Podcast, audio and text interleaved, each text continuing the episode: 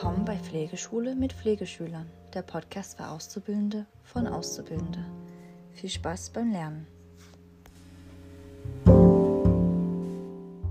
Das heutige Thema ist die SOR- und Parotitis-Prophylaxe.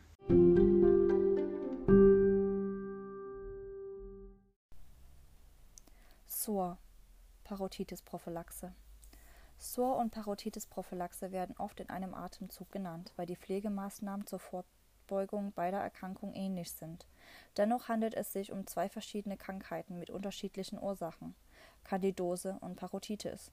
Die SOR-Infektion ist mit Abstand die häufigere der beiden.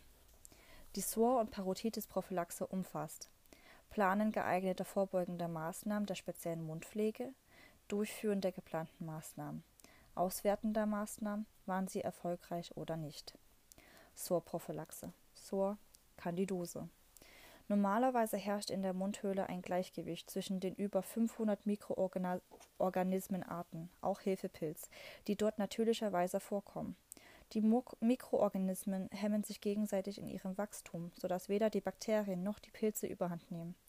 Muss ein Patient Antibiotika einnehmen oder leidet an einer starken Abwehrschwäche, überwiegen oft die Hefepilze, insbesondere der Hefepilz Candida albicans, der sich gern auf geschädigten Mundschleimhäuten ansiedelt. Ist nur die Mundschleimhaut betroffen, ist die Candidose harmlos. Breitet sie sich aber auf den Verdauungstrakt bzw. die Atemwege aus oder nimmt sie einen chronischen Verlauf, bekommt der Patient zum Teil massive Beschwerden. Welche Patienten sind gefährdet? Risikofaktoren einer Kandidose in der Mundhöhle sind allgemeine Abwehrschwäche und schlechter Allgemeinzustand, unzureichende Mundpflege, Antibiotikaeinnahme, Nahrungskarenz und Diabetes mellitus. Maßnahme der Sorprophylaxe. Mindestens einmal täglich sorgfältige Inspektion der Mundhöhle, regelmäßige Mund- und Zahnpflege, gegebenenfalls Mundpflege intensivieren, Mundschleimhaut feucht halten und Speichelfluss anregen.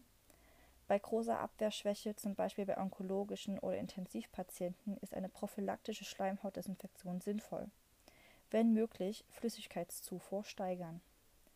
Maßnahmen der Sohrbehandlung. Maßnahmen der Prophylaxe intensivieren. Zwei bis dreimal täglich Mundschleimhaut desinfizieren. Auf Arztanordnung lokales Antimykotikum, zum Beispiel Moronal Suspension verabreichen. Pipette darf nicht den Mund berühren, um eine Kontamination der Lösung zu vermeiden. Einmal Zahnbürsten verwenden. Zahnprothesen nach der mechanischen Reinigung in einem farblosen Schleimhautdesinfektionsmittel einlegen oder Reinigungstabletten mit fungizider Wirkung verwenden. Einwirkzeit nach Herstellerangaben beachten. Bei Säuglingen und Kleinkindern Saugen an Trinkflaschen und Beruhigungssauger nach Benutzung desinfizieren zum Beispiel in einem Vaporisator. Die Parotitis-Prophylaxe. Parotitis. Entzündung der Ausspeicheldrüse, Glandula parotis, hervorgerufen durch Staphylokokken oder Streptokokken. Drei große Speicheldrüsenpaare und zahlreiche kleinere geben kontinuierlich Speichel in die Mundhöhle ab. Beim Essen wird der Speichelfluss deutlich gesteigert. Normalerweise können keine Bakterien in die Ausführungsgänge dieser Drüsen gelangen und dort eine Entzündung verursachen. Der ständig fließende Speichel spült sie sofort hinaus. Bei längerer Nahrungskarenz oder erheblichem Flüssigkeitsmangel wird jedoch weniger Speichel gebildet, wodurch Keime in die Ausführungsgänge dringen können. Eine stark schmerzhafte und druckempfindliche Entzündung der Ohrspeicheldrüse, meist nur auf einer Seite, ist die Folge.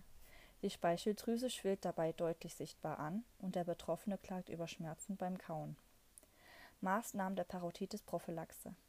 Ziel ist es, den Speichelfluss anzuregen durch vermehrte Kautätigkeit, zum Beispiel durch Kauen von Kaugummi, Brotrinde oder Dürrobst, Erhaltung der kralen Ernährung, äh, oralen Ernährung, Lutschen von Eiswürfeln oder sauren, zuckerfreien Bonbons, ausreichende Flüssigkeitszufuhr, Kaubewegungen machen lassen und Massage der Parotitis vor dem Ohr.